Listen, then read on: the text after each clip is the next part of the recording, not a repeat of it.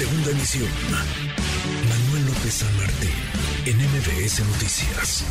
Es trascendente para nuestro país, ya que a la industria de la aviación civil, nacional e internacional se incorpora un aeropuerto que tendrá la posibilidad de competir con los mejores del mundo por su modernidad tecnológica, de diseño y de sustentabilidad. En representación de los integrantes de esta empresa, mi, más amplio y sincero reconocimiento a mi general Gustavo Ricardo Vallejo Suárez y a su equipo de trabajo por la dedicación y profesionalidad extraordinaria vertidas para entregarnos el día de hoy esta maravillosa obra que fortalece la infraestructura nacional de México. Eh, agradecerle mucho a los trabajadores de la construcción, ellos son el alma en todas las obras. Agradecerle desde luego a los ingenieros militares que fueron los que llevaron a cabo esta magna obra. Agradecerle a los pobladores de los municipios de alrededor de este complejo aeroportuario porque ayudaron mucho Estamos a unos días de que se cumpla un año ya del aniversario del Aeropuerto Internacional Felipe Ángeles, eh, la inauguración de un proyecto emblemático, un proyecto eje del presidente López Obrador. Le agradezco estos minutos al general Isidoro Pastor, director general del AIFA, director general del Aeropuerto Internacional Felipe Ángeles. General, gracias, muy buenas tardes. Buenas tardes, licenciado Manuel López San Martín.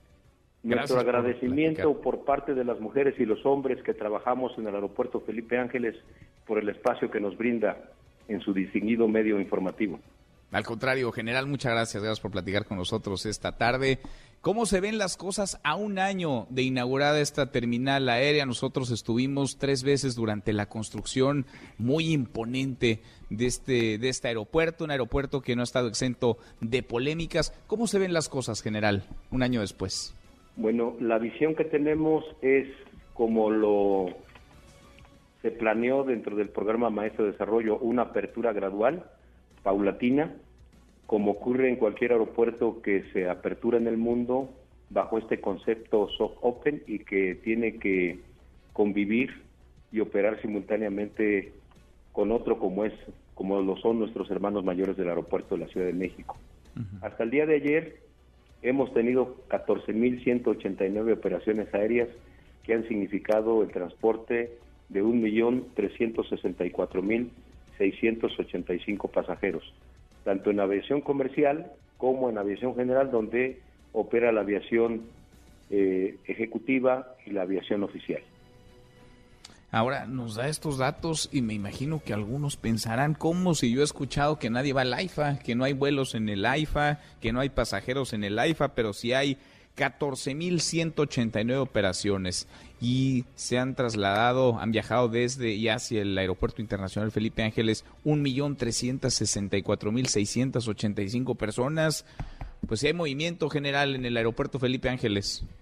Sí, así es. Bueno, estas personas tienen nombre y apellido y especialmente cualquier administrador aeroportuario pues tiene que estar muy al pendiente porque precisamente los ingresos, parte de los ingresos de las operaciones aéreas es precisamente por cada pasajero que transita por este aeropuerto. ¿Con cuántas, con cuántas operaciones diarias? Eh, porque ahora han llegado también están comenzando a funcionar vuelos de carga, vuelos eh, de empresas como DHL, por ejemplo, pero ¿cuántas operaciones diarias, digamos, de aerolíneas comerciales está teniendo en promedio el AIFA? Sí, comerciales de pasajeros tenemos 60 al día. El pico máximo que hemos tenido es de 84 operaciones diarias, bueno, en un solo día, perdón. Y eh, esto ha significado también en el pico máximo de pasajeros transportados un poco más de 8.100 pasajeros. Mm. Ahora, uno de los retos, o quizá el reto, y lo decíamos nosotros cuando uno visitaba la construcción, se veía muy imponente, una terminal grande, muy grande, una terminal que se construyó en tiempo récord, pero el reto estaba en las vías de acceso. ¿Cómo llegar y cómo salir del Aeropuerto Internacional Felipe Ángeles para que sea, digamos, una opción atractiva para los usuarios, para los pasajeros. ¿Cómo van las vías de acceso? Yo sé, algunas de ellas no dependen de la Secretaría de la Defensa, al contrario, dependen de gobiernos como el del Estado de México, del gobierno de la Ciudad de México, de la Secretaría de Comunicaciones y Transportes. Pero, ¿cómo van las vías de acceso para hacer más útil el aeropuerto y más cercano a los usuarios? Eh, como seguramente usted recordará, iniciamos con dos rutas principales, que es la carretera México-Pachuca y el circuito exterior mexiquense por Periférico Norte, el día 21 de marzo del año pasado. En las semanas pasadas, el señor presidente de la República inauguró una carretera que parte de Catepec en un punto denominado Puente de Fierro, por Tonanitla, que en 10 minutos de ese punto llegan a este aeropuerto. Esto ha estado generando un índice de satisfacción mayor en nuestros usuarios y nuestros pasajeros. Y la obra principal que está por, por estrenarse este próximo diciembre de 2023 es el tren suburbano que parte de Buenavista. Tiene una estación en Lechería y de Lechería a este aeropuerto son 23 kilómetros. Ocho de ellos están dentro de nuestro polígono aeroportuario y ya están construidos, incluyendo su terminal. Faltarían los 15 kilómetros que le corresponde construir a la empresa concesionaria que actualmente opera ese tren suburbano. Con esta obra y un Mexibus que va a venir por ese mismo camino libre a Tonanitla, estaremos terminando de conformar la movilidad terrestre que viene y que sale hacia y desde la IFA. Mm. Ahora, este, este eh, suburbano de 23 kilómetros estaría entonces pues prácticamente por terminarse, estaría a punto de, entrar en operación general. Sí, en, en este próximo mes de, mm. de diciembre. Por cierto, eh, si su tiempo lo permite, su agenda lo permite, me gustaría que viniera a ver cómo quedó concluida la terminal de pasajeros y los 8 kilómetros de vía que están dentro del polígono. Pues vamos, indudablemente sí, habrá que eh, reportear y visitar, por supuesto nos dará gusto estar ahí para observar cómo van las cosas y los trabajos. Una de las preguntas recurrentes pasa también por el tema del dinero general, de cuánto se invirtió en la construcción del aeropuerto y de cuánto se está invirtiendo en su operación, si está subsidiada o no. ¿Cómo anda, digamos, en el terreno de la salud financiera el AIFA? Sí, como cualquier obra pública o privada, que se inaugura, hay una un espacio para recuperar la inversión. Recordará usted que es del dominio público que el techo presupuestal para la construcción de este aeropuerto fue de 75 mil millones de pesos. Sin embargo, esa es una cantidad que no únicamente se utilizó para construir el AIFA, fue para reubicar la base aérea militar, un promedio de mil viviendas, escuelas, todo lo que existía en la base aérea de Santa Lucía, y como seguramente también he escuchado, un aeropuerto se construye del cielo a la tierra. Cuando se hace este estudio, se determinó la necesidad de hacer toda esta reubicación y construcción de manera, vamos a decir, este, nueva. Y ese es el motivo por el cual eh, los recursos que se utilizaron para la construcción específicamente del aeropuerto Felipe Ángeles fue una cantidad mucho menor. Y más que subsidios son recursos presupuestales que es el término recursos fiscales, que es el, el término correcto con el que se alimenta para los gastos de operación este aeropuerto. Eh, nosotros consideramos que al llegar a las 200 operaciones diarias estaremos en condiciones de cubrir los gastos de operación con los ingresos. Y eso depende de cómo vaya evolucionando la voluntad y el modelo de negocios de las aerolíneas para que se decidan venir a este espacio el trabajo que intensamente está desarrollando el equipo de trabajadores del AIFA es generar una infraestructura para que la calidad de los servicios aeroportuarios complementarios y comerciales en este aeródromo sean del mejor nivel de calidad y tengan un esquema de ganancia a todas estas empresas, pues para que el aeropuerto también gane. Mm, bien, ahora un poco creo que vale la pena para quienes no han ido, no han volado desde ahí, conocer ¿Qué vuelve distinta la experiencia en el AIFA con respecto, por ejemplo, al Aeropuerto Internacional de la Ciudad de México en su terminal 1 o 2? El tema, por ejemplo, de las, de las maletas, el cruce de seguridad, eh, los filtros para identificarse. ¿Cómo es la operación? ¿Cómo es abordar un vuelo desde el AIFA con respecto a hacerlo desde otra, de otra terminal? Muchas gracias por esta pregunta. El señor presidente de la República nos dio instrucciones muy precisas desde el 21 de marzo del año pasado de medir la satisfacción del pasajero. Generamos un instrumento de recolección de datos con nueve indicadores para que previa prueba de confiabilidad y validez de este cuestionario lo pudiéramos aplicar a la población o muestra final en este aeropuerto. Los resultados en el primer día de operación fue de 73% de satisfacción en general, ahorita estamos al 90%, con siete indicadores señalados como fortalezas y dos como áreas de oportunidad, que precisamente es la conectividad terrestre y los servicios comerciales. Cuando un pasajero usuario llega a un aeropuerto quisiera ver una gran diversidad de tiendas de ropa, de joyerías, de perfumerías, más variedad de alimentos y bebidas.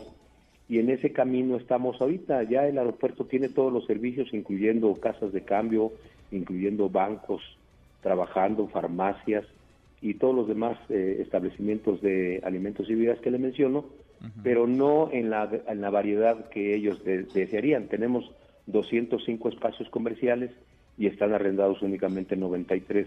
En la medida en que se vaya incrementando el número de pasajeros, obviamente se van a ir incrementando la apertura de estos espacios comerciales y atender esa, esa necesidad. En la parte de la operación, ¿qué es lo que distingue este aeropuerto del resto del sistema y de muchos aeropuertos del mundo? La seguridad.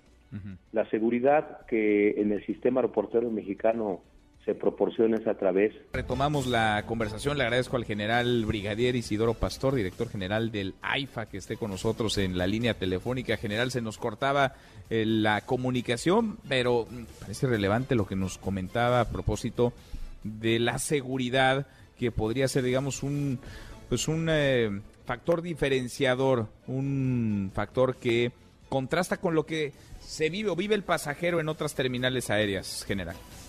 Sí, le mencionaba yo que con una visión muy atinada, mi general secretario de la Defensa Nacional nos dio la orden de que en lugar de contratar seguridad privada, fuera la Guardia Nacional. Y le mencionaba ya hace un momento, no es porque la seguridad privada no tenga la competencia, sino que al ser una entidad que está sectorizada en defensa nacional y hay un enlace intelectual previo ya entre los militares, se nos facilita más eh, girar las instrucciones correspondientes para robustecer el sistema de vigilancia que tenemos, que además de la parte electrónica, la parte física es muy robusta. Toda la problemática delictiva que se genera desafortunadamente en el sistema aeroportuario mundial y el mexicano no es la excepción. Aquí se ha mitigado y no hemos tenido ningún problema en ese sentido. Celulares, carteras, anteojos, bolsos, maletas que los pasajeros han olvidado. En algunas ocasiones hemos tenido la oportunidad de mandársela hasta sus casas. Algunas, algunos pasajeros eh, que han hurtado algunas cosas de algunos aeropuertos y que nos mandan la imagen, cuando está aterrizando aquí el vuelo ya lo esperamos con la autoridad competente y hemos devuelto esos artículos a sus legítimos dueños. Tenemos un sistema, como le decía, eh, que se que en el cual si hay una alarma de algún acto delictivo, inmediatamente se despliega un dispositivo adicional. Tenemos unos teléfonos muy específicos para la trata de personas, especialmente de menores. Cuando tenemos un indicio de que un menor está siendo acompañado de una persona que no es su familiar, inmediatamente detonamos un, dispositivo con la autoridad competente y eso es algo que es innovador en este aeropuerto. Tenemos renders y teléfonos específicos para eh, prevenir este tipo de ilícitos y no se diga en el resto. En el resto los pasajeros han, estado muy satisfechos. Los propios usuarios, que no necesariamente son pasajeros, cuando ingresan a este polígono se sienten seguros. Mm. Así lo manifiestan en las encuestas que tenemos en este sentido. Pues interesante, valía la pena este corte de caja. Estamos a unos días de que se cumpla un año de la inauguración del AIFA. Nos dice su director general, el general Isidoro Pastor, son 14.189 despegues y aterrizajes desde su apertura, más de 1.300.000 los pasajeros que han volado desde y hacia el Felipe Ángeles con un promedio de 60 vuelos comerciales diarios. Eh, general, qué gusto como siempre y muchas gracias, gracias por estos minutos. Al contrario, nuestro agradecimiento a ustedes, a su equipo de trabajo y a su medio que nos permiten difundir esta información entre su distinguida audiencia. Gracias, muchas gracias, general. Buenas tardes. Muy buenas tardes. Redes sociales para que siga en contacto: Twitter, Facebook y TikTok. M. López San Martín.